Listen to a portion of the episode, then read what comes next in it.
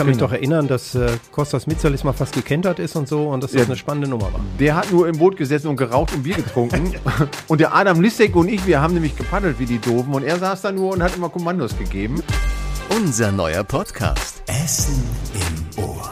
Sportreporter, Unternehmer, Abenteuerpädagoge, Bühnenmoderator, Wanderer und Polarsocker-Erfinder. Uwe Loch ist da. Ja, hallo. Ja, womit fangen wir denn an von den vielen Sachen? Ganz vorne. Ganz vorne, Sportreporter, ja, das ist ja eigentlich die, die längste Geschichte, die wir da so in die Mitte dieses Podcasts nehmen. Bei der, bei der Vita nehmen wir das mitten rein, würde ich sagen. Okay. Ähm, einen eigenen Podcast äh, hast du aber noch nicht, ne? Nee, nee, nee. Das ist äh, für mich die Premiere und ich bin eigentlich schon ein bisschen äh, aufgeregt, weil ich gar nicht weiß, was kommt. Also ich habe gehört, es sind 60 Minuten und äh, ich Das ist wieder typisch. Ahnung. Er weitet es wieder aus. 30 bis 45 Minuten. Ach, und ich habe gedacht, ich könnte jetzt mal. Ja. Ach, ja, okay. Nehme Ein, ich. eine gute Halbzeit dauert 45 Minuten, das kriegen wir hin. Ähm, wie oft äh, warst du schon irgendwo zu Gast? Also muss ja kein Podcast gewesen sein, irgendwie als Interviewpartner? Ach, schon, schon etliche Male. Also ich weiß gar nicht, wie ich dazu gekommen bin. Also war schon mal Fernsehen, war schon mal Radio, war schon mal äh, äh, Presse, schreibende Presse. Also war schon alles dabei. Fernsehen? Wo denn? Ähm, beim WDR. Ah, Durfte mal bei einer äh, Live-Sendung, weil ich Abenteuer- und Erlebnispädagoge wirklich von Hause aus bin, durfte ich bei einer äh, Sendung dabei sein, die sich um Freizeitthemen drehte. Oh. Und dann brauchte man jemanden, der so ein bisschen den Exoten spielte und das habe ich dann gemacht. so, jetzt muss ich hier mal korrigieren, dem Reporter das Mikro so vor die Nase halten, dass es jetzt, dass der Sound voll rüberkommt. Wir wollen ja die Uwe Loch-Stimme hören. Okay, So, jetzt nochmal ein Test. 1, 2, 3. 1, 2, 3. Na, funktioniert. Wie oft hast du schon 1, 2, 3 gesagt beim Testen? Oh, ich weiß gar nicht. Äh, Ich glaube, ich habe irgendwann aufgehört zu zählen. So oft äh, wie bei einer Sendung, also wenn wir jetzt draußen sind im Stadion, die Kollegen sagen, sag mal eins, zwei, drei oder mittlerweile sage ich, äh, ich kann auch bis fünf. Und äh, ich kommentiere da lieber so ein paar Szenen, äh, so wie Rot-Weiß Essen dann spielt oder wie das Fußballspiel abgehen könnte, dass man dann so ein bisschen in der Dynamik ist. Aber immer bis 13 ist auf Dauer relativ langweilig. Und weißt du, wie viele Menschen du schon interviewt hast in deinem Leben? Ah, nee, das kann ich beim besten Willen nicht sagen. Es waren einige Hunderte, würde ich sagen. Also, das kann ich nicht sagen. Also, es war schon wirklich alles dabei, äh, vom, vom Polizisten hin bis hin zum Hühnerbefreier war alles dabei. Hühnerbefreier? Ja, das habe ich mal gemacht für Radio Essen. Äh, eine Reportage. Da hieß es dann, es gibt da so eine Gruppe von Menschen, also die waren äh, so Retter, Tierretter und die haben uns angeboten, dass wir bei einer symbolischen Hühnerbefreiung dabei sein könnten. Und da wurde morgens in der Redaktionskonferenz gefragt, wer will es machen? Und alle ließen die Finger unten und da habe ich gedacht, das klingt spannend, das mache ich. Ja, und dann bin ich dann da mitgefahren und das war wirklich ein spannendes Erlebnis. Die haben mich hier am Bahnhof in Essen abgeholt, da wurden mir die Augen verbunden, weil ich nicht sehen durfte, wo das Ganze ist. Ja, okay. Und dann sind wir aber irgendwo an den Niederrhein gefahren und dann haben wir in einem Wald angehalten, da wurde mir dann die Augenbinde wieder abgenommen und dann war ein bisschen wie Cowboy und Indianer spielen. Das war wirklich so, wir sind da durch den Wald getigert und dann auf allen Vieren. Äh, der damalige Chefredakteur hat mir dann noch einen Zettel gegeben mit, mit einer Telefonnummer von einem Rechtsanwalt. Der hat gesagt, ich dürfte da mitgehen, aber ich dürfte nichts anfassen, weil die ja auch illegal in diese Hühnerfarm eingedrungen sind. Und äh, ja, dann sind wir da rein. Es war wirklich ein elendischer Zustand da. Also wirklich sehr, sehr äh, bedrückend war das Ganze. Ja, dann haben wir da fünf, sechs Hühner rausgeholt und die mit denen sind wir dann irgendwie in an den Niederrhein gefahren wieder und haben die dann noch freigelassen auf so einem Biohof und äh, das war dann die Aktion. Da bin ich morgens um, weiß ich nicht, um 5 Uhr war ich wieder hier und bin dann direkt ins Studio gegangen zu den Kollegen vom Frühdienst und habe denen erzählt, was ich in der Nacht erlebt habe. Das war wirklich sensationell. Das hat man wahrscheinlich auch gerochen.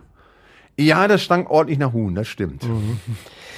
Ja, ich wollte jetzt eigentlich nicht auf Hühnerbefreiung und auch auf die elenden Zustände, die die Tiermassenhaltung hat. Das ist ein wichtiges Thema. Ja. Ich wollte so mehr eigentlich in die Richtung, aber so ist das in diesem Podcast. Gab es auch schon mal irgendwie einen, einen großen Promi, irgendwas Besonderes, den du interviewt hast, woran du dich erinnerst? Ja, beim Fußball waren waren es schon einige. Ne? Also die, die ganzen großen, Horst Rubesch, mit dem war ich mal den ganzen Tag unterwegs, als er mit der U21 hier war. Das war ganz schön und äh, der, weil der wirklich ein total netter Kerl ist. Ja, hier äh, Otto, Ach, Otto, Otto. Rehagel König natürlich, Otto. ja klar. Und so alles, was so in Sachen Fußball unterwegs ist, äh, ist mir irgendwie schon mal unter, über den Weg gelaufen. Mit Uli Hoeneß habe ich mal ein bisschen Stress gehabt. Ja, Ja, aber im Interview, da war er nicht so begeistert von den Fragen. Und äh, übrigens mit Eva Lien und äh, habe ich auch immer ein bisschen Probleme gehabt, was so eine kritische Frage angeht. Der war damals so, der ist ein total netter Kerl, aber äh, so, so kritische Fragen, das war es irgendwie nicht. Hüb Stevens auch, ist auch nicht gerade so ein leichter Kandidat. hat noch so einige. War nicht mal Ernst Mittendorp auch hier? Der war doch Ja, ja, der, der war da und äh, Holger Fach war hier und also sind schon einige so durch äh, Ha- Haben wir zwei nicht mal Rudi Assauer interviewt? ja, genau, wir haben im Kino haben wir gesessen Ja, ja, ja. und haben dann mit mit dem äh, mit dem Rudi Assauer da äh, ja anderthalb Stunden haben wir glaube ich was mit dem verbracht, ne? Das war auch- ganz witzig. Ja. äh, ja, der war auch äh, nicht durchgehend gut drauf, aber das äh, kannte man ja von jemandem. Ja, also da, da, da, das war ein bisschen geteilt. Ich glaube, bei, bei, bei dir hat er so ein bisschen Probleme gehabt. Also bei mir. Ich war kein echter Sportreporter, da hat er auch drauf zugehauen. Dafür hast du einen Ball an den Kopf gekriegt. Stimmt. Schön aufs Auge. Da haben sie Ja. beim, beim Torwandschießen ist der Ball genau auf die Kante und ich stehe daneben und mit dem Mikrofon und krieg das Ding genau aufs Auge. Das war ein schönes Pfeilchen, was ich da weggeholt, mir da weggeholt Das habe. war, Aber übel das war eine harte Veranstaltung. Ja, allerdings, wir haben alles gegeben. Ja, ähm, wir geben jetzt auch alles und ich habe noch gar nicht Hallo gesagt, auch allen, die jetzt zuhören, zur Folge 10, Jubiläumsausgabe des Podcasts Essen im Ohr. Wie immer gilt, wenn ihr etwas zu sagen habt oder zu fragen habt, dann meldet euch gern bei mir, bei Christian Pflug. Das geht über alle Radio Essen Kontaktwege oder schreibt an podcast.radioessen.de. Wenn ihr noch berühmtere Leute als den RWE-Reporter Uwe Loch und den Chefredakteur hören wollt, dann empfehle ich Redebedarf. Das ist der Podcast, der bald seine 100. Folge feiert. Mit Joshua Windelschmidt und Tobias Stein. In der neuesten Folge auch mit Morgenfrau Angela Hecker. Und das ist auch sehr, sehr lustig. Hast du schon gehört, Redebedarf? Ja. Ja, du musst, ist ja ein Muss. Ja, klar. Ähm, jetzt ist aber ein Muss bei uns im Podcast, den Steckbrief auszufüllen. Das machen wir natürlich akustisch. Ja, jetzt kommen wir mal so langsam an die intimen Details. Okay. Vollständiger Name. Uwe Willi Paul Loch. Hoi. Wo und wann geboren? Am 30. Juli 56 in Bockhorn, das ist in der Nähe von Wilhelmshaven. Ist noch nicht Ostfriesland, ne? aber es ist Äh, Näher auf der Grenze. Also. Ich war mal verliebt in ein Mädel in Bockhorn, aber ist Nee. nichts draus geworden. Ja, ja. Ja, die sind anspruchsvoll. Von Ostfriesland nach Bergerhausen, das ist ja schon ein Weg. Ja, über Studium. ZVS hieß das damals. Äh, Die zentrale Vergabestelle für Studienplätze hat mich von Bockhorn nach Düsseldorf katapultiert. Und dort habe ich dann mein Studium gemacht. Bin dann Erlebnis- und Abenteuerpädagoge geworden und bin dann irgendwie auf Umwege nach Essen gekommen, in eine Agentur. Und äh, von der Agentur war der Weg dann relativ kurz zu Radio Essen. Da kommen wir noch zu. Ja. Ähm, äh, deswegen aktueller Job und seit wann? Oh, aktueller Job. Ich weiß gar nicht, wie ich das jetzt zusammenkriegen soll. Ich habe ja Also- vorhin schon mal was aufgezählt. Ja, ja, ich weiß, aber ich bin äh, auf der einen Seite habe ich eine Agentur, das heißt, ich äh, mache Veranstaltungen, äh, mache alles, was mit Sport zu tun hat, also Lauf, Sportveranstaltungen, Polarsoccer, Weltmeisterschaft, Treppenlauf, äh, ich mache Kanu-Veranstaltungen, also Kanufahrten, also alles, was äh, in der Natur draußen in Sachen Sport passiert, mache ich. Dann moderiere ich Veranstaltungen auf Messen, auf, äh, auf Bühnen. Dann kommentiere ich die Fußballspiele Rot-Weiß Essen für Radio Essen. Und äh, ja, es gibt immer was zu tun. Aber als Abenteuerpädagoge bist du nicht mehr aktiv. Doch, ich mache auch noch äh, Teamtrainings Ja. für, für Unternehmen. Also im Moment ist das ein bisschen schwierig wegen Corona, aber ansonsten ist das schon ganz spannend. Also wenn man mit so ganz vielen unterschiedlichen Menschen zu tun hat und äh, mit denen jetzt etwas entwickelt, was dann hinterher dazu führt, dass man, dass sie, dass sie sich besser kennenlernen, dass sie als Team dann nach Hause fahren, das ist schon spannend und schön. So, weiter im Steckbrief. Äh, zum wievielten Mal verheiratet? Äh, gar nicht. Ach, Nein. das gibt's noch in der Ich- heutigen ja, Welt, wo ich ja bin- jeder so zwei, drei Mal schon es probiert und vors Standesamt Nein, zieht. ich bin seit drei Jahren, habe ich den Status des Verlobtseins. Oh, Ja, wir, wir haben keine Zeit gehabt bisher, das Ganze in die Tat umzusetzen. Ist aber auch nicht schlimm. Also ich fühle mich dabei nicht schlecht und meine Freundin auch nicht. herzlichen Glückwunsch. Gab's einen Heiratsantrag? Ja, in Paris. Ui, Ganz das klingt ja klassisch. nach Romantik. Mit Rosen und so? Oder, Nee, nee, nee, ja, nee, nein, nee. das- Das war äh, eine Freundin von mir, die in Paris lebt. Äh, die hat das Ganze vor Ort organisiert. Ich habe gesagt, wir kommen am Wochenende und äh, du musst dafür sorgen, dass so ein bisschen was da ist, so an, an, an Getränken und sowas, weil das so- sollte also heimlich sein oder geheimnisvoll sein. Und ja, dann habe ich, hat sie mir einen kleinen Park ausgesucht. Und da war, stand da so eine Bank und das war ein wunderschöner schöner Park. Und da habe ich dann gefragt. Ich muss sagen, ich hätte nie gedacht, dass, dass man da so aufgeregt sein kann. Aber das war ich mega aufgeregt sogar. Und dann kam das Ja und das war super. Oh, gab es Küsschen rechts, Küsschen links, Küsschen in der Mitte. Und danach gab es dann Shampoos und wir haben schön den ganzen Tag Buhl gespielt. Und äh, das war wirklich ein wunderschöner Tag. Traumhaftes Wetter und das war schön. Das Jetzt- einzige Problem war der Ring. Den habe ich versemmelt. Wie das? Vergessen? Der oder? war falsch. Der war falsch. Ja, meine Freundin trägt keine Ringe. Ah. Und die hatte einen einzigen, den habe ich irgendwann mal gefunden im Bad. Und das war so ein klobiges, breites Ding. Und da habe ich gedacht, oh, dann kaufst du so einen. ja, der war falsch. Der musste klein sein mit einem Steinchen drin. Das haben wir dann aber nachgeholt und dann, dann war, war das auch gut. Also der Ring war wirklich äh, eine Katastrophe und da dann habe ich auch zu spüren gekriegt, dass der Ja, nicht gut. so gut war. Aber für jemanden, der sich ja nicht schon fünfmal verheiratet oder siebenmal verlobt hat, ist das Woher soll man es wissen? eben, eben. Ja, jetzt muss nur die Umsetzung noch kommen. Genau. Ich werde jetzt regelmäßig weiterfragen, oder? das haben wir schon mal geschafft. Ähm, so, jetzt was Unverfänglicheres, hoffentlich. Größtes Hobby? Fußball. Fußball. Ja. Da müssen wir heute dann noch drüber reden. Ja. Kommt man eigentlich nicht drum rum. vorm Deutschlandspiel, vorm Start der Deutschland-Gruppe natürlich. Ja. Ähm, Leibgericht. Ah, ich bin so der Griller im Sommer. Grillgut mit Kartoffelsalat. Von Mama. Sensationell. Wie ist da das? Ist das ein besonderes Rezept, nur weil es von Mama ist oder, oder weil es äh, besonders viel Mayo dran ist? Oder? Nee, weil alles Zwiebeln. selber gemacht ist. Ja. Also die, die Mayonnaise ist selber gemacht, das, äh, der Salat ist komplett äh, selbst gemacht, da ist nichts gekauft dran und der schmeckt halt immer gleich. So wie das bei Mama immer ist, ne? Wenn die, wenn die irgendwas kocht, dann weiß man schon im Kopf, wie das zu schmecken hat. Und so schmeckt es dann auch. Und deshalb ist für mich äh, Grillgut mit Kartoffelsalat von Mama super sensationell. Könnte ich jeden Tag essen. Hm, jetzt kriege ich ein Hüngerchen. Wie ist das mit äh, Süßem? Ich habe mir mal abgespeichert, weiße Champagnertrüffel. Äh, Champagnertrüffel ja, gerne, aber nicht weiß. Sondern mit. Äh, Gut, dass ich die nicht besorgt habe. ja, das wäre total schief gegangen, wie mit dem Ring. Nein, die esse ich auch. Also ich bin kein Süßverächter. Also Mhm. ich esse gerne süße Sachen. Und äh, bei Champagnertrüffel hätte ich aber ganz gern die mit richtiger Schokolade. Die sind lecker. Ja, also dunkel. Ja. Ähm, liebstes Urlaubsziel? Ho, das ist schwer, weil ich habe ja viele Jahre in der Touristikbranche gearbeitet als Erlebnispädagoge. Durfte ich dann immer durch die Welt reisen. Und ich war, ohne jetzt irgendwie rumprotzen zu wollen, aber ich war schon an so vielen Stellen dieser Welt, dass ich äh, überhaupt nicht sagen kann, wo ich am liebsten hinfahre. Also wir waren vor zwei Jahren in Australien, habe ich gesagt, das ist das Schönste, Schönste, was ich bisher gemacht habe. Aber äh, wenn ich mir eine Stadt aussuchen könnte, wäre es New York. Also Urlaubsland ist, glaube ich, äh, ja, Italien ist, ist ganz weit vorne, aber ich könnte jetzt auch nicht sagen, das ist es jetzt. Also da hätte ich äh, eine ziemlich breite Palette, die ich da so gerne abdecken würde. Aber lieber weit weg oder lieber südlich und warm? Lieber, wenn dann süd südlich und warm. Na gut, dann ist es wohl nicht äh, Norwegen oder so. Norwegen ist ein tolles Land. Meine Freundin hat da studiert, deshalb war ich da häufiger. Und äh, tolles Land, tolle Leute. Aber äh, Urlaub würde ich dann schon gerne da machen, wo es äh, warm ist. Wie ist das mit Sprachkenntnissen bei dir? Äh, Englisch, ja. Ansonsten, Italienisch? äh, da, da habe ich mal in der Uni einen Kurs belegt, da konnte ich bis 300 zählen. Ui. Das konnte ich auch richtig gut, aber das war es dann auch. Aber nur mit bis 300 zählen kommt man in Italien nicht weit. Und deshalb Vor allem bei den Lire, die es früher gab, musste man schon mal die Zehntausender haben. Ja, ja. Also äh, Sprachen waren nie so mein Ding. Und deshalb, also Englisch, äh, da komme ich gut klar.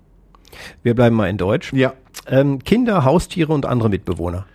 Ähm, keine Kinder, keine Haustiere. Ich versorge immer die Hunde vom Nachbarn. Die kriegen immer was zu fressen bei mir. Die hocken den ganzen Tag vor mir vor der Tür und warten darauf, dass ich nach Hause komme, damit sie was kriegen.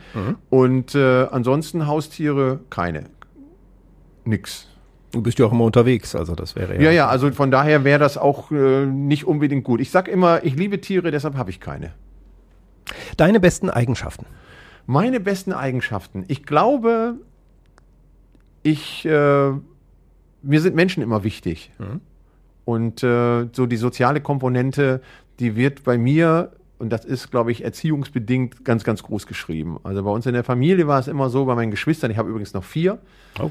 Jo, einen ganzen Stall voll. Und äh, es war immer wichtig bei uns, dass man nicht nur an sich selbst denkt, sondern auch an, an andere. Und das ist eine Eigenschaft, die wir alle irgendwie mitbekommen haben. Ja, die man heute nicht mehr so oft findet. Große Familien auch nicht, nicht mehr überall. Äh, deine größte Macke? Meine größte Macke, ich bin vergesslich. Stimmt, ist mir auch schon mal aufgefallen. Ja.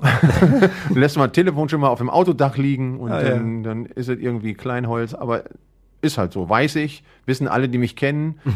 Und äh, das ist so. Wie viel Sport treibt ein Sportreporter regelmäßig? Oh, ähm, weniger als er eigentlich wollte oder will. Ähm, ich habe eine Zeit lang, bevor dieser Lockdown, der zweite Lockdown äh, losging, habe ich wirklich geschafft, alle zwei Tage ins Fitnessstudio zu gehen. Ich kann leider nicht mehr joggen, das habe ich ganz lange gemacht, aber ich habe einen Bandscheibenvorfall gehabt und seitdem ist das mit dem Joggen nicht mehr drin. Äh, was mir wirklich zu schaffen macht, weil so, ich brauche immer, äh, ich muss am, am Ende einer sportlichen Einheit, muss immer das Wasser fließen. Ja, okay. Und wenn ich das nicht habe, dann habe ich das Gefühl, ich habe nichts gemacht. Ich war einmal walken. Da habe ich gedacht, nach einer Stunde, Passiert nichts. was ist jetzt hier, das ist doch nichts. Und da konnte ich nicht weitermachen. Also im Moment ist es weniger, äh, aber äh, wenn es irgendwie geht, ich gehe auch wandern. Das mache ich jetzt seit, seit einem Jahr etwa. Äh, und muss sagen, das ist dann wirklich auch vom Tempo so, dass ich sage, wenn wir wandern gehen, dann muss das auch knacken. Da muss das auch richtig, äh, Bergauf mit Druck so, dass man Ja. mal richtig ins Schwitzen kommt. genau. So. Die nächsten Tage eignen sich, da wird es ja. Ja. 34 Grad oder so, dann Ja. läuft die Brühe auch im Stehen. Kann man bei jedem Wetter machen. ähm, lieber Podcast, jetzt so beim Selbstkonsumieren oder lieber Streaming oder lieber ein Buch? Puh, Buch, wenn ich ganz ehrlich bin, das letzte Buch könnte ich gar nicht sagen, wann ich es gelesen habe. Äh, ich höre mir dann lieber was an. Also ich höre mir lieber ein Hörbuch an, auch beim Kochen gerne. Also ist aber auch schon eine Zeit lang her. Ich koche jeden Tag, aber äh, das ist dann mittlerweile so zur Routine geworden. Aber wenn ich dann so sage, ich koche jetzt meinetwegen für Besuch, also wenn ich jetzt viele Leute habe und bereite das vor, dann höre ich gerne einen Podcast dabei. Das letzte war übrigens, äh, äh, oder ein, ein Hörbuch, das letzte war übrigens, er ist wieder da, sensationell. Ja. Ja. Das ist äh, Christoph Maria Herbst. ne, Genau, liest. ja, genau. Ja, das ist natürlich, das Buch ist ja auch genial. Ja. Ähm, dann kommen wir vom Steckbrief direkt zum nächsten persönlichen Fallen stellen. Ähm, Die kurze Satzrunde. Ich fange Sätze an und du bringst sie zu Ende. Sollte ja bei einem Satz bleiben natürlich. Ja. Und äh, da haben wir viele schöne kleine Themen. Äh, als ich das erste Mal für Radio Essen gearbeitet habe, War ich aufgeregt und hätte fast die Hose voll, weil es spannend war. wann war das? Weißt du das noch? Oh, das ist so lange her. Ich glaube, ich bin, wie, wie alt ist Radio Essen jetzt? 21? Ja, schon 28. 28, dann sind es 23 Jahre her. Weil die hat nämlich gerade den fünften Geburtstag gefeiert, da war ich nicht dabei, ich bin dann kurz danach gekommen. Also 23 Jahre. Gut. Da war ich aufgeregt und zwar ganz ordentlich. Was hast du da gemacht, weißt du noch? Äh, ja, ich habe äh, am ersten Tag bin ich mitgefahren. Also ich war übrigens der älteste Praktikant, den Radio Essen je hatte. Ist, Ich war, hatte schon ein paar Jährchen auf dem Buckel äh, und um mich rum so die ganzen äh, jungen Praktikanten, die noch alle so im Studium waren oder gerade im Studium angefangen hatten. Und äh, hier Kostas Mitzalis, der war schon da. Und der hat dann gesagt, Jung, gehst mal mit bei dem Kollegen, der hatte äh, ein Thema, da hatte in, in Bredeney jemand so giftige Köder ausgelegt für Hunde. Das war meine erste Geschichte, die ich gemacht habe. Nicht ganz einfach. Nee, ja. nicht ganz einfach. Und äh, ja, wir haben das dann zusammen zum Beitrag bearbeitet. Da habe ich ja nur zugeguckt. Und äh, ja, ich fand das mega spannend und mich dann zum ersten Mal zu hören. Ich durfte dann auch direkt was sprechen.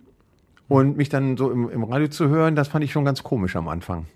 Aber stolz auch. Ja, klar, absolut. Also wenn man dann äh, das Radio anmacht und hört sich selbst, äh, und davon habe ich eigentlich immer geträumt, aber nicht davon, äh, irgendwas gegen Hundeköder zu machen, sondern äh, Fußball im, im Radio zu kommentieren. Davon habe ich immer geträumt. Und äh, aber da kommen wir vielleicht. Oh, Das vielleicht kam ja dann später. dazu. Ja, ja, das kam ja dann später. Ja. Fast wäre die Plexiglasscheibe, die zu Ja. unserem Schutz hier ist. Ich muss Aber aber die Arme nehmen. du hast ja jetzt vollen Impfschutz, das können wir ja nebenbei auch sagen. Ja. Ne? ja, stimmt. Einmal Johnson und Johnson. Genau. Ähm, das ist auch praktisch, wenn man nur einmal geimpft wird. Also, das, ist Ja, das sagen viele. ja, das ist ganz gut. Finde ich auch. Ich dachte eigentlich, das ist, war vorbehalten jetzt Obdachlosen und Menschen, die dann nur auf, einmal geimpft werden können aus verschiedenen organisatorischen Gründen. Ja, und Abenteuerpädagogen. Für Sportreporter und Abenteuerpädagogen ist das auch geeignet. Das Hauptsache es wirkt. Das ist die, das Wichtigste. Ja. Ähm, da sind wir schon beim Thema jetzt in der Kurzsatzrunde. Von allen Corona-Schutzmaßnahmen finde ich die beste. Äh, Maske tragen, Abstand halten, Hände waschen und geimpft sein. Gut, das sind ja schon mehrere. Ja. Wenn ich gefragt würde, ob ich Politiker werden will. Würde ich ja sagen. Ja, Ja. Würde ich sofort ja sagen. aber ist man da nicht äh, in der Schlangengrube? Also jedenfalls, äh, da kriegt man doch von allen Seiten immer ordentlich Druck und so richtig gewürdigt wird die Arbeit, habe ich manchmal das Gefühl, egal was die Herrschaften machen, nicht. Ich glaube, das ist eben das Schicksal eines Politikers. Also das merkt man ja jetzt auch gerade in in, im vergangenen Jahr. Ne? Man kann ja machen, was man will. Es gibt immer Menschen, die sagen, das bin ich mit- nicht mit einverstanden. Also beliebt macht man sich da auf, hund- auf der ganzen Ebene nicht. Aber ich finde, dass es sehr, sehr wichtig ist, dass wir Menschen haben, die in der Politik sind. Und äh, ja, ich habe schon mehrmals mit dem Gedanken gespielt, das zu machen, aber äh, das ist auch eine Geschichte, für die man Zeit braucht und wir haben ja eben aufgezählt, was ich so mache und da bleibt einfach keine Zeit, auch nochmal so ein, äh, eine Tür aufzumachen und deshalb habe ich das mit der, mit der Politik erstmal hinten angestellt, aber das heißt nicht, dass das nicht noch passiert. Es gibt ja auch Politiker, die durchaus viel älter sind. Und damit äh, ist ja auch noch, das denke ich mir auch immer. Denke, na ja, gut, wenn du Richtung Ruhestand gehst, aber Politiker geht vielleicht noch mit der vielen Erfahrung. Ja, das- Man muss sich nur für eine Partei entscheiden, das ist das Ding. Ne? Ja, das wäre bei mir nicht schwer. Nee? Nee, weil ich bin seit äh, seitdem ich glaube ich politisch denken kann, bin ich in einer äh, eine bestimmte Richtung, einer Richtung unterwegs und äh, so- soll ich mich jetzt offenbaren oder? Ich, ich warte so lange. Also ich weiß, dass du den Bundestagswahlkampf Wahlkampf ja auch schon mal oder den kommunalen Wahlkampf auch schon mal unterstützt hast. ja, aber äh, das war eine Personengeschichte. Das, war Person. das hat nichts mit der Partei zu tun. Das hat nichts mit der Partei zu tun. Also Partei wäre die Partei, die jetzt gerade so ziemlich im Hyped. Aufwand ist. Ja. Dann müsstest du jetzt eigentlich da sitzen und nochmal den gesammelten Parteitag sich angucken. Ja. Wie ist das so? Das ärgert einen doch. Ich meine, wir wissen von wem wir reden. Frau, Frau Baerbock tritt an Ja. Und macht jetzt so viele Fehler. Sind das für dich große Fehler oder Ja. ist das doof, ne? Ja, Irgendwie. das ist ziemlich doof, weil ich denke, viele Sachen, wenn man doch weiß, dass man äh, diesen Weg gehen will und auch weiß, dass dieser Weg steinig ist und dass man auch weiß, dass die politische Konkurrenz nur darauf wartet, dass man über Steine fällt, ne, dann geht man doch vorher mal mit, mit, mit einer Schaufel durch und räumt die Steine beiseite. Also ich kann nicht verstehen, dass man das nicht im Vorfeld regeln kann, dass man nicht im Vorfeld einfach mal so seine, seine Finanzen abcheckt, ob da nicht mal irgendwo irgendwas gewesen ist, was vielleicht nicht ganz so gut war. Das muss man doch vorher machen. Also das ärgert mich schon ein bisschen, aber ansonsten finde ich die, den politischen Umgang, also auch bei ihr, den finde ich richtig gut. Also am Anfang, am Anfang habe ich gedacht, so als sie nominiert wurde, puh, ob das so gut ist. Aber mittlerweile muss ich sagen, ja, ich finde das gut. Hauptsache, es ist nicht zu viel Inszenierung. Nein, das ist richtig. Also das muss dann auch schon und, äh, bei einer guten Politik bleiben. Jetzt wird der ein oder andere mich hassen, den ich kenne, weil Ja, das ist aber bei Politik, weil wir sind ja, Ja, eine ja. Demokratie und da kann Ja, man über genau. Meinungen ja auch reden. Genau. Und mich würde natürlich auch interessieren, würdest du eher in den äh, in den Bundestag gehen, also landes bundesweit arbeiten oder lieber in der Landespolitik, so neben Herrn Kutschaty und Herrn Laschet oder äh, eher kommunal? Also ich denke, da, wo man am meisten bewegen kann, äh, das wäre im Prinzip äh, die lokale Ebene. Aber ich glaube, das ist auch ganz schön frustig. Und von daher so, so die Zwischenebene, das Land, das wäre schon spannend. Also Bundes, äh, im Bund zu äh, Politik zu machen, ist, glaube ich, noch frustiger als alles andere.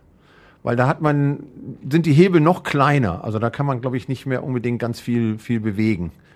Und das geht auf der lokalen und auf der Landesebene, glaube ich, noch ganz gut. Ja, ist gut. Ich sage unseren Nachrichten schon mal, sollen schon mal üben. Wie Oberbürgermeister Uwe Loch bekannt gab, freut er sich über den Aufstieg von Rot-Weiß Essen in die zweite Liga. Ja, wir lassen es, glaube ich, lieber so, wie es gerade ist.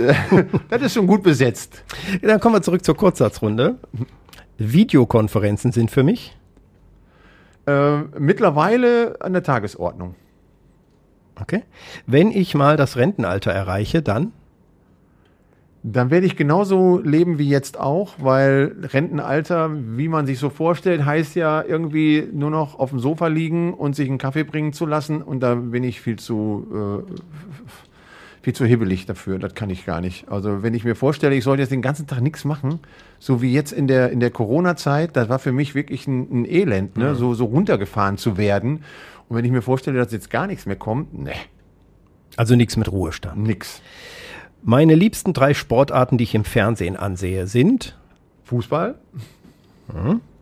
Ähm, ich gucke sehr gerne Golf. Aha. Edel. Wird nicht so oft gezeigt, aber ich Nee. gucke ich, ich ja, auf guck das irgendwelchen Spartensendern gibt es das Im- schon. Und im Internet kann man, Ja.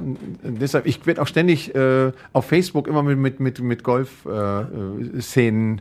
Eine Golf-Echo-Blase sozusagen. ja, ja, genau. Also, ja, und, und Basketball finde ich auch ganz spannend. Ja, da sind wir ja in Essen gerade nicht so, Nö. aber kann wiederkommen. Ähm, vor einer Reportage an der Hafenstraße entspanne ich, indem Ich mich im Stadion hinsetze eine Zeit, also erstmal meine Vorbereitung mache, dann habe ich einen Kopfhörer auf und dann höre ich Musik. was für Musik? alles, was so, was so kommt. Also ich bin jetzt äh, eher so der Rockmusik-Fan. Also ich, ich habe jetzt keine Sparte, das war immer schon so. Äh, da lachen Freunde immer, wenn die sagen, ich, hör, ich arbeite beim Radio und ich habe überhaupt keine Ahnung von Musik. Äh, ich kann nur immer nur sagen, was mir gefällt. Und da ist, da ist, das kann schon mal äh, ein Schlager sein, aber in erster Linie ist das, äh, ist das Rockmusik. Also ich bin eher so der, der, der Rocker. ACDC, Rolling Jo, Stones, jo. Bon Jovi. Ja. Also Bon Jovi ist auch schon mal dabei, aber wenn, wenn, wenn, wenn das Stück gut ist, dann ist das in Ordnung. Ist mir auch dann wirklich mit Verlaub scheißegal, wer das singt und wer das spielt. Das ist mir wurscht. Bei YouTube, Instagram und TikTok bin ich kein Influencer, weil TikTok, Instagram, YouTube, damit habe ich nichts an der Glocke. das ist auch gut. Ja, da- das ist, das ist irgendwie nicht meine Welt. Das ist mir zu viel, äh, zu viel Quatsch eigentlich. Oh, sparst du viel Zeit, wenn du Ja. da nicht dran bist. Genau. Äh, was mich beim Autofahren aufregen kann, ist Oh, eine Menge. Wenn vor mir jemand fährt, der nicht vorwärts kommt. Also ich bin sehr ungeduldig. Und wenn ich merke, so, wenn jemand abbiegt und der nutzt nicht die gesamte äh, Fläche, so, der fährt einfach nur einen Meter vor und wartet dann darauf, dass der Gegenverkehr vorbei ist und ich sehe, die Ampel wird jetzt schon wieder rot und es kommt nur einer rüber, da können die aus dem Auto steigen. Bist du schon mal? Aus dem Nee. Auto? Nee. Aber ich war schon mal, ich hatte den Griff schon ein paar Mal in der Hand. Die Sommerhitze im Moment mag ich, weil weil das einfach großartig ist, äh, abends draußen zu sitzen im T-Shirt und, äh, und lange Sommernächte zu genießen, miteinander zu reden und äh, sich nicht irgendwie in großartige Klamotten einmummeln zu müssen, sondern das hat alles so was, was Freies, was Offenes, was Schönes und was Kommunikatives. Deutschland wird Europameister und zwar in der Sportart. Im Moment eher Hallenhalmer, aber äh, ich hoffe ja auch im Fußball. Wird Jogi Löw, man kriegt den Namen schon nicht mehr hin, nach so vielen Jahren, mein Gott, Jogi Löw, wird er die Kurve kriegen, also äh, die Fußball-Europameisterschaft mit dem deutschen Team gewinnen? Die Chancen sind auf jeden Fall da. Äh, Jetzt könnte ich äh, so die Fußballerfloskeln loslassen. Ne? Wenn Ja. sie jetzt gut ins Spiel kommen oder ins Turnier kommen am äh, Dienstag, also gegen Frankreich, dann ist alles möglich. Aber im Moment sieht es eher so aus, als würde man, ja, ich würde mal sagen, Viertel, Halbfinale vielleicht wäre das Ende. Aber ist die Vorrunde nicht schon recht schwer? Also da sind ja auch schon Brocken drin. Also Frankreich ist ja amtierender, was war das, Weltmeister auch, ne? Ja, Weltmeister, oh, Portugal ist amtierender O- Europameister, Europameister. Ungarn, das ist für mich die Wundertüte in, der, in dieser Gruppe. Ja, es ist auf jeden Fall die schwierigste Gruppe in der ganzen äh, EM-Vorrunde, das muss man so sehen. Aber es gibt ja noch die Möglichkeit, über diese Lucky Loser da über den dritten äh, in der Gruppe weiterzukommen. Äh, dazu muss man natürlich mindestens drei Punkte haben, gehe ich mal von aus, und muss vor allen Dingen auch ein paar Tore geschossen haben. Und da wären dann die Ungarn diejenigen, die liefern müssen. Punkte und Tore. Ja, also Lucky Loser Deutschland. Wollen wir mal sehen. Ähm, Gibt es Spieler in der Mannschaft, wo du sagst, ja, die mussten unbedingt rein oder die müssen rein oder auf die setze ich? Ja, also dass Müller und, und, und Hummels wiedergekommen sind, ist äh, für mich ein Segen. Ich finde das gut.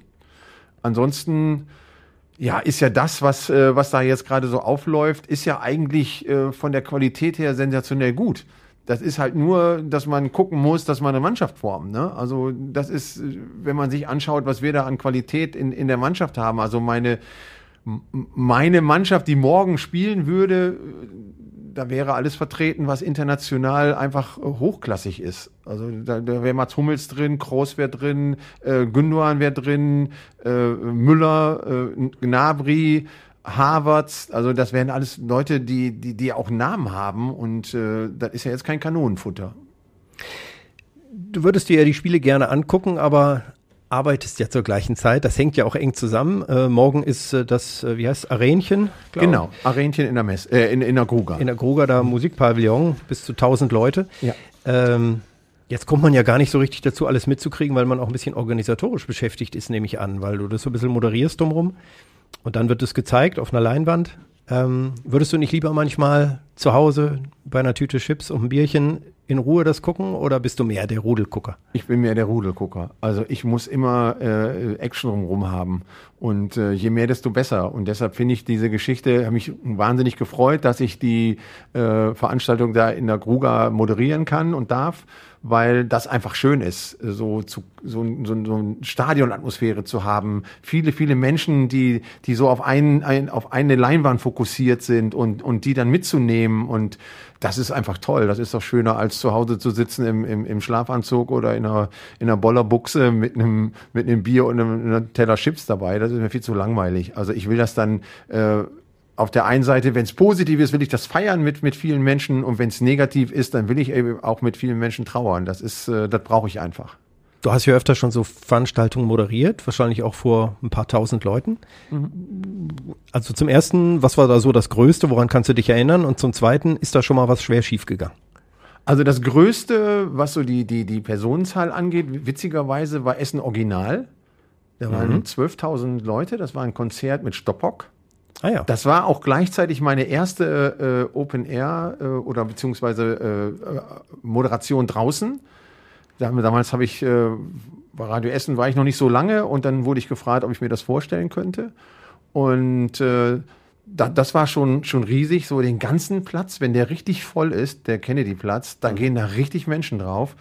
Und ja gut, die wollten mich ja gar nicht sehen die wollten mich auch gar nicht hören, die waren da wegen Stopbock. Aber ja. das macht einfach Spaß, so, so, so, so die, die, die Menschen dann so, so ein bisschen aufzupuschen und so auf das Konzert hinzuarbeiten und so, so, so die, die anzufeuern und, und denen sagen, jetzt geht's gleich los und runterzuzählen und dann sind 10.000 Leute da, die machen das dann und mhm. das, das ist wirklich, das ist sensationell. Krieg ich sofort eine Gänsehaut, wenn ich mhm. darüber nachdenke. Und beim Fußball ist es ja auch so, ne? Also von einer, also eigentlich wollen die Leute nur Fußball sehen und alles dort drumrum. Und dann kommt noch so ein Moderator, der versucht, die Zeit zu überbrücken. Hm. Ist das immer gut gegangen oder gab es da auch mal irgendwelche peinlichen oder? Ach ja, wenn ich an meine Anfangszeit denke, so die ich hier für Radio Essen hatte, da hatte ich ja am Eingangs gesagt, also wenn ich gewusst hätte, welche Tragweite das hat, dann hätte ich es mir echt überlegt. Ich war ja kurz davor, das alles hinzuschmeißen, mhm. weil äh, so Fußballfans sind auch gnadenlos. Und ich war am Anfang wirklich äh, ich war immer bemüht, das Ganze so, mh, mm, so korrekt zu machen.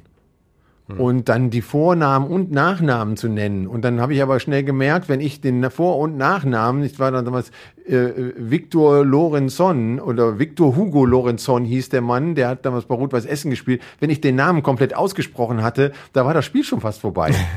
Oh, und äh, da waren wirklich, und unser Kollege, der es vorher gemacht hat, der Daniel, Daniel Rott, also viele mhm. werden sich wahrscheinlich noch erinnern und so positiv erinnern, war ja sensationell. Der hat große Fußspuren hinterlassen. Ja, und dann kam ich und war komplett anders als, äh, als der gute Daniel.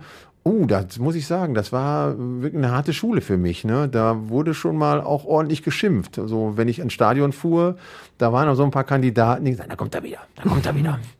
Kann ich, kann ich kotzen, wenn ich ihn sehe. So, so waren die immer drauf. Ne? Und das war dann über eine ziemlich lange Zeit so. Und da war ich kurz davor, äh, das Ganze hinzuschmeißen. Und meine Freundin hat damals gesagt, wenn du das machst, kriegst du Ärger mit mir. Weil das, davon hast du immer geträumt, dass du das machen willst. Und dann hatte ich ein Spiel, da bin ich mit meinem ganzen Prödel, wir, den wir so hatten, den ganzen Übertragungskrempel, bin ich dann an der alten Hafenstraße musste man noch so aus dem Stadion raus am Tor entlang und dann konnte man erst so in den Mix in die Mixzone gehen und da standen sie wieder an dem Zaun und haben wieder geschimpft wie die Rohrspatzen. Da bin ich an denen vorbei und habe mir wieder meine Sprüche äh, abgeholt. Dann habe ich die Interviews gemacht und dann habe ich gemerkt, man konnte in dem alten Stadion eine Treppe hoch und dann über das über den Platz nach draußen auf der anderen Seite konnte man raus aus dem Stadion verlassen. Und da habe ich mich auf den Weg gemacht und auf, dem, auf halber Strecke habe ich gedacht, wenn ich jetzt durch den Hintereingang das Stadion verlassen muss, ne, dann mache ich das nicht mehr. Und dann bin ich zurück, meine Sachen abgestellt, bin zu den Jungs hin und gesagt, Jungs, was ist los? Was soll ich machen? Und dann sagt, ist doch gar nicht so schlimm, ist doch alles gut und prima. Und von dem Moment an waren wir die besten Freunde. Und dann war es vorbei. Und dann, dann hat es mir auch richtig Spaß gemacht. Ne? Also das waren so die, die ersten, die ersten Monate, die waren alles andere als, als gut. Waren schon hart. Ja. Ähm, deine erste Reportage als Sportkommentator, wann ging das los? Also bei Radio Essen. Ja, werde ich nie vergessen. 30. Juli 2005, mein Geburtstag. Oh. Ja, ich hatte ein schönes Geburtstagsgeschenk. Ich durfte ein Fußballspiel äh, von Rot-Weiß Essen kommentieren und zwar in, Ki äh, in Emden. Kickers Emden. Rot-Weiß Essen gegen Kickers Emden. Erste Saisonspiel. Rot-Weiß Essen ist in der Saison aufgestiegen, also wir hatten jede Menge zu feiern und den Einstieg hatten wir dann in Emden. Rot-Weiß Essen gewinnt 3-0, zweimal Lorenz, einmal äh, Mac Junger Muhani, also alte Rot-Weiß-Fans werden noch genau wissen, Stefan Lorenz, also zwei Treffer und Mac Junger Muhani einen.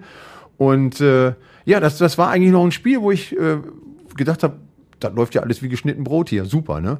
Und danach fing das dann so ein bisschen an, ein bisschen schwierig zu werden. Aber das war meine erste Reportage und äh, ich glaube, ich bin ganz schön stolz im Auto äh, nach Hause gefahren.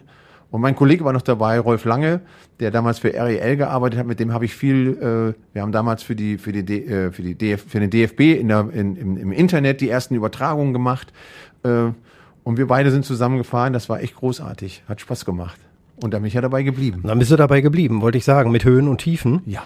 Ich habe mir notiert, ein Spiel hängt dann immer noch bei dir im Kopf. 2008, das Spiel, weshalb RWE in der vierten Liga gelandet ist. Was war da? Ich äh, ich, glaube, ich mache mir hier gerade die Lüftung an, während du weiterredest. Wir müssen ja im Studio gehen, damit man hier Luft kriegt. Wenn jetzt die, die Tiefphasen des Kommentatorlebens kommen, dann muss ich mal einen Schluck trinken. Ja, okay. Also 2008, das war das letzte Saisonspiel, das 38, der 38. Spieltag.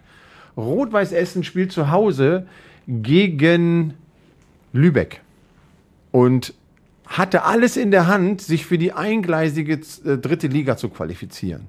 Also die haben in der Saison nicht gut gespielt, aber hatten dann wirklich äh, in, in Magdeburg gewonnen und alles die Punkte rangeholt, die man brauchte, um es in eigener Hand zu haben, gegen den Tabellenletzten, gegen Lübeck zu gewinnen. Und dann wären sie in der eingleisigen dritten Liga gewesen. Und wie das immer so ist bei Rot-Weiß Essen, 88. Minute, ein Sonntagsschuss von einem Kollegen aus, äh, aus Lübeck, oben in Winkel, verlieren 0 zu 1 und spielen dann danach in der Regionalliga und äh, sind, bis, sind nicht mehr hochgekommen seit 2008. Also das war wirklich ein Drama, weil, weil vorher alles dafür sprach, dass man sich dafür qualifizieren kann. Und äh, da muss ich sagen, ich meine, ich habe ja einige Abstiege mitgemacht bei Rot-Weiß Essen, also aus der zweiten Liga dann wieder in die zweigleisige Regionalliga und wieder hoch und wieder runter. Aber das war so das, wo ich sagen würde, das, äh, das sitzt mir immer noch ein bisschen in den Knochen. Also dieses Spiel werde ich nie vergessen, äh, wie die dann hinterher mit langen Gesichtern dann in die Kabine gegangen sind und es eigentlich unfassbar war, dass man dann sich nicht für die, diese eingleisige dritte Liga qualifiziert hat. Und muss man überlegen, wenn man dir damals gesagt hätte, in 13 Jahren sind die immer noch in der vierten Liga, Ja. dazwischen dann auch noch eine Pleite und äh, alle möglichen anderen Geschichten. Ähm, was meinst du denn? Dauert es noch 13 Jahre oder sind wir, schaffen wir es im nächsten Jahr? Ach ja, die Hoffnung stirbt zuletzt und die, das ist ja wirklich so, ne? Seit 13 Jahren äh, heißt es ja immer, dieses Jahr schaffen wir das. Dieses Jahr schaffen wir das. Dann gibt's diese äh, äh, Essen hoch drei, wo man gesagt hat, so in drei Jahren spätestens sind wir da. Und dieses Jahr war es wirklich so, das haben wir ja gehabt, dass wir wirklich am letzten Spieltag, eigentlich die letzten 45 Minuten des Spieltages hat sich das dann entschieden. Also das war mal wieder richtig spannend. Äh, die Mannschaft hätte eigentlich den Aufstieg schon dieses Jahr verdient gehabt, muss man einfach so sagen.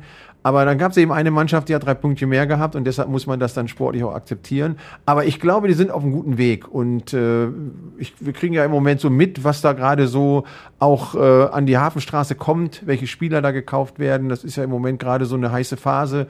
Äh, ich glaube, dass das könnte jetzt äh, bald soweit sein. Wobei einfach wird das nicht, wenn man sich überlegt, da ist jetzt Preußen Münster noch dabei, Fortuna Köln, die wollen ja alle wieder hoch.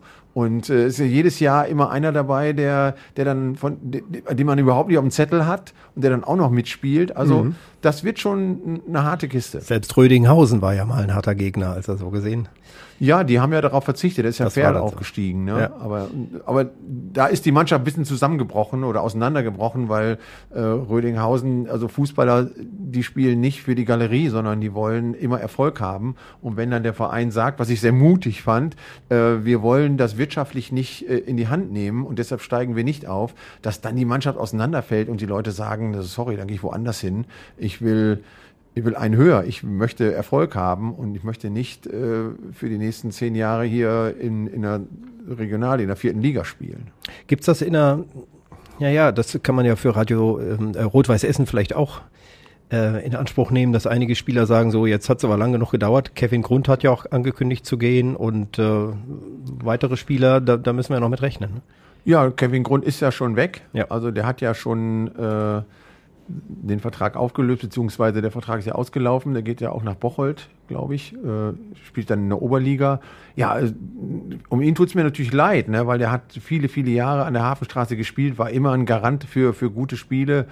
Dass ihm das dann so auf der Zielgeraden nicht vergönnt war, jetzt äh, den, den Aufstieg mitzumachen, da ist schade. Aber so, so ist Sport und so ist Lebbe, hat mal jemand gesagt. Meinst du, es werden noch mehr Leistungsträger gehen? Wie schätze du das ein? Ja, also ich glaube, dass so der eine oder andere ja schon verlängert hat. Äh, in der Abwehr, äh, Daniel Heber war ein ganz wichtiger Faktor, fand ich, dass der verlängert hat. Ansonsten, ja, kommen und gehen. Und ich glaube, das ist ja verrückt. Rot-Weiß Essen spielt in der vierten Liga, ist aber immer noch fußballtechnisch eine Adresse. Mhm. Merkwürdigerweise. Also es gibt da ja Traditionsclubs, die sind mittlerweile komplett in der Versenkung verschwunden.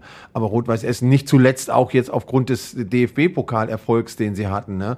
wo sie jetzt Bielefeld, Düsseldorf, äh, Leverkusen geschlagen haben, da wo sie mal weltweit eigentlich äh, äh, Presse gemacht haben. Aber trotzdem, Rot-Weiß Essen ist immer noch eine Adresse. Und ich glaube, dass der ein oder andere sich gut vorstellen kann, auch an der Hafenstraße zu spielen.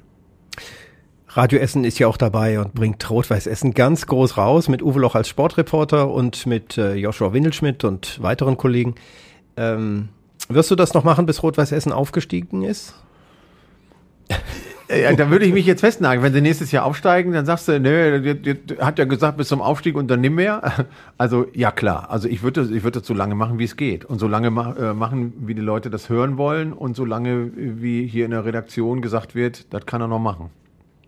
Ich schaue mal auf die Liste, wie ich dich angekündigt habe. Also Sportreporter stand ganz vorne und das ist ja auch ein ganz dickes Ding, wo dein Herz für schlägt, glaube ich. Also ähm, mhm. was immer wieder auftaucht und äh, bei Radio Essen ja sowieso. Du hast ja auch anderweitig schon mal kommentiert, aber hier ist so deine Hauptbaustelle, kann man ja glaube ich so sagen. Ähm, dann habe ich ja Abenteuerpädagoge, haben wir vorhin drüber gesprochen. Äh, Bühnenmoderator hatten wir ja auch da, äh, wie es ist, vor oh, 12.000 Menschen. Wanderer, Sport hatten wir schon. Polarsoccer-Erfinder, finde ich, äh, ist ja auch noch spannend. Also mit der Agentur, da gehört Polarsoccer so mit zu den größten Projekten, die immer noch laufen. Jetzt ist äh, Pandemie, jetzt natürlich schwierig, ne? Ja, also zu den größten nicht, aber zu den erfolgreichsten auf jeden Fall. Ja. Also wenn ich mir überlege, wir haben, wir hätten jetzt das 20. Turnier gehabt. Das ist für die, die es nicht kennen, das ist Fußball auf Eis. Mhm. Wir haben damals angefangen, äh, mit meiner Kollegin und, und Björn Schüngel, der, der war ja auch noch im Boot. Und dann haben wir das erste Turnier gemacht hier bei Essen on Eis. Und ich weiß noch, als wir das erste Mal äh, mit der damaligen Besetzung der EMG, der Essen Marketing, gesprochen haben und gesagt, wir wollen Fußball auf Eis spielen, dann haben die gesagt, ihr habt doch wohl einen Schaden ihr habt doch wohl eine Macke, ihr könnt doch nicht auf Eis Fußball spielen. Und dann habe ich gesagt, ja, das können wir, das wollen wir auch. Und dann haben die gesagt, ja, wir, wir gucken mal, wie das denn so ist. Ne? Und dann haben sie sich immer wieder irgendwie rausgeredet und die haben gesagt, wir bleiben da jetzt so lange dran, bis wir denen so auf den Senkel gehen, dass sie irgendwann mal sagen, ja, dann spiel's doch. Und dann sind wir sie los. Und das haben wir auch gemacht. Und dann haben wir äh, das erste Turnier gemacht, was eine Katastrophe war, weil das Spiel selber, die spielen also auf Eis Fußball, haben blanke Sohlen, also mhm. nichts mit Spikes oder so. immer wieder wegrutschen. Immer so. wieder Slapstick pur. Mhm. Und dann aber mit, mit einer entsprechenden Eishockey-Ausrüstung, dass einem nichts passieren kann. Und äh, die erst, das erste Turnier war echt eine Katastrophe. Wir haben morgens angefangen, äh, wir haben damals, glaube ich, zwölf Mannschaften gehabt. Die waren innerhalb von fünf Minuten, waren alle Plätze weg, weil alle gesagt haben, das ist verrückt genug, das wollen wir alle machen. Und wir waren irgendwie abends um zwölf Uhr immer noch nicht fertig mit der, mhm. mit der, mit dem Turnier, weil dann hat's geregnet ohne Ende, dann haben uns, haben sie uns die Trikots geklaut, also, und das war echt völlig verrückt, das war auch organisatorisch war das so unser erstes Turnier, was wir da organisiert haben. Und da war wirklich, äh, und da haben wir wirklich gedacht, weil wir Sponsoren hatten, äh, die uns da unterstützt haben, dass die uns am nächsten Tag sagen, also Leute, das haben wir einmal gemacht, aber nie wieder. Die haben gesagt, organisatorisch lässt sich noch einiges verbessern, aber das Sport, der Sport ist geil das machen wir nochmal. Und dann haben wir es gemacht und richtig gemacht und seitdem läuft dieses Turnier und wir haben immer noch einen riesen Rand darauf. Ne? Es gibt immer noch mittlerweile die dritte Generation, dass so die, die Eltern äh, stehen, die, die Väter stehen mittlerweile an der Bande und, und äh, feuern ihre Jungs an. Joshua, unser Josh, mhm. der ist ja auch schon ein paar Mal Weltmeister gewesen und äh, so sein Papa und dessen Freunde, die stehen jetzt an der Bande und, und, und feuern die Jungs an und äh, ja, also das ist, hat sich wirklich dann so auch über Generationen entwickelt und deshalb ist das wirklich eine erfolgreiche Geschichte, weil sage 20 Jahre so eine Geschichte, eine Sache zu machen, die immer wieder neu ist und immer wieder spannend ist, also davon träumt man eigentlich sowas äh, zu inszenieren. Polarsoccer wird es also im Winter 2021, ja. 22 wieder geben. Wenn nicht irgendwelche äh, Viren uns dazwischen funken, dann wird es das so sein. Wir sind in der Nachspielzeit. Die oh. 45 Minuten sind um, aber ich wollte nichts vergessen. Unternehmer steht hier noch und da habe ich auch durchaus stehen, hat eigene Event- und PR-Agentur, haben wir drüber gesprochen. Mit Modenschau und Galaabende habe ich auf meinem Zettel. Und äh, außerdem warst du auch mal Geschäftsführer der ETB Wohnbau Baskets. Oh ja, ein ganz dunkles Kapitel. Du hast einen, müssen wir gar nicht. Wir müssen, wir müssen uns für den nächsten Podcast noch was aufheben. Einen eigenen Lokalsport-Blog hast du auch, wo du dann fußballerisch äh, tätig bist. Ich habe eine eigene Internetseite, eine, eine Sportseite. Lokalsport Essen heißt die. Mhm. Und da äh, ja, berichte ich nicht nur über Fußball, sondern über alles. Aber im Moment ist das, liegt das alles brach, weil es gibt ja keinen, keinen Lokalsport, wenn man so will. Und deshalb ist das alles ein bisschen schwierig. Aber was die Modenschau angeht, ich habe einmal, ich weiß gar nicht, wie das auf den Zettel kommt, Tja. ich habe einmal eine Modenschau moderiert. In Iserlohn, in der Stadthalle. Siehste? Ich weiß bis heute nicht, wie die auf mich gekommen sind. Irgendwann rief mich einer an und hat gesagt, ja, wir haben da eine Veranstaltung in der, in der Stadthalle Iserlohn. Äh, könnten Sie die moderieren? Wir haben von Ihnen gehört. Und dann fühlt man sich erst natürlich gebauchpinselt, wenn man sagt, wir haben in Iserlohn von Ihnen gehört. Dann denke ich, okay, du, hast, du hast es geschafft. Du Aber du bist danach nicht für weitere Modenschauen gebucht worden. ich will das und, mal feststellen. Und dann haben die mir aber gesagt, nachdem ich zugesagt hatte, so ja, zu dem Zeitpunkt hätte ich Zeit, ne? Was ist es denn? Ja, eine Modenschau. Und ich, oh mein Gott. Mhm. Und dann bin ich dahin und äh, hatte aber Glück, dass ich dann nicht so diesen äh, und jetzt äh, so die, die Einzelheiten der, der Mode beschreiben musste, sondern dass ich eher so ein bisschen drumrum erzählen konnte. Da habe ich denen auch gesagt, na, also ich bin hier kein Modeexperte, ich kann euch nicht sagen, was das aufgesetzter Kräuselkrepp ist oder wie auch immer das mhm. heißt, ne? keine Ahnung. Und äh, ja, und das war dann okay. So die eine oder andere äh, Dame aus Iserlohn hat sich dann hinterher bei mir so ein bisschen beklagt, ja, sie hätten noch ein bisschen was erzählen können über die Mode selber, ne? Ich sag, ja, junge Frau. Hat doch jeder gesehen. Genau. Ja gut, also erfolgreichster Mode-Kommentator wirst du wahrscheinlich nicht mehr. Nee. Ähm, was haben wir noch stehen? Ja, das war natürlich eine schwierige Zeit. Jetzt mit Corona ist ja vieles weggebrochen. Da gibt's ja sowas alles nicht. Und dann äh, hast du, du hast vorhin gesagt, äh, du bist ja auch unter die Kanu-Verleiher gegangen. Das war dann so eine Idee in Corona-Zeiten, oder? Genau. Also ich bin irgendwann im Juni letzten Jahres bin ich mit, mit äh, dem Patenkind von meiner Freundin, sind, haben wir eine, eine Fahrradtour an der Ruhr gemacht. Und äh, dann sind wir von Hattingen nach äh, Richtung Dahlhausen gefahren und dann haben wir so ein paar Kanufahrer da gesehen und dann habe ich zu ihm gesagt, Simon, was denkst du, wollen wir eine Kanutour machen? Sagt er, ja, machen wir. Gute Idee. Ja, und dann bin ich nach Hause und habe gedacht, warum soll ich den Kanus leihen? Ich habe das ja früher auch schon gemacht. Mhm. Bin ja früher, äh, habe ja früher auch so Teambuilding-Sachen gemacht. Von Haben wir das ich nicht mal mit Radio Essen? haben wir auch. Ich kann mich genau. doch erinnern, dass äh, Kostas Mitzalis mal fast gekentert ist und so und dass das Ja. eine spannende Nummer war. Der hat nur im Boot gesessen und geraucht und Bier getrunken. und der Adam Lissek und ich, wir haben nämlich ge ge gepaddelt wie die Doofen. Und er saß da nur und hat immer Kommandos gegeben. Ja, bis zum gewissen Zeitpunkt ging das gut. Ja. Aber drei Boote waren das, glaube ich. Also sind alle heile angekommen Ja, am ja, Schluss, genau. aber haben Genau. tatsächlich Teamerfahrung gehabt, ja. Genau. Ja, und das habe ich ja früher gemacht, so mit äh, so als Teambuilding-Aktionen. Und dann habe ich gesagt, okay, dann gucke ich doch mal, was die Dinger kosten. Und dann habe ich die gekauft. Ich gesagt, okay, dann steigst du, bist jetzt Räder. ja, und dann habe ich mir fünf Boote gekauft und äh, sechs Subboards, also diese äh, Stand-Up-Paddling-Bretter. Das kann man sich jetzt ausleihen und oder ich mache eigentlich mit den Booten mache ich geführte Touren. Habe ich vergangenes Jahr schon gemacht. Relativ kurzfristig, das hat mich echt gewundert, dass das so hingehauen hat.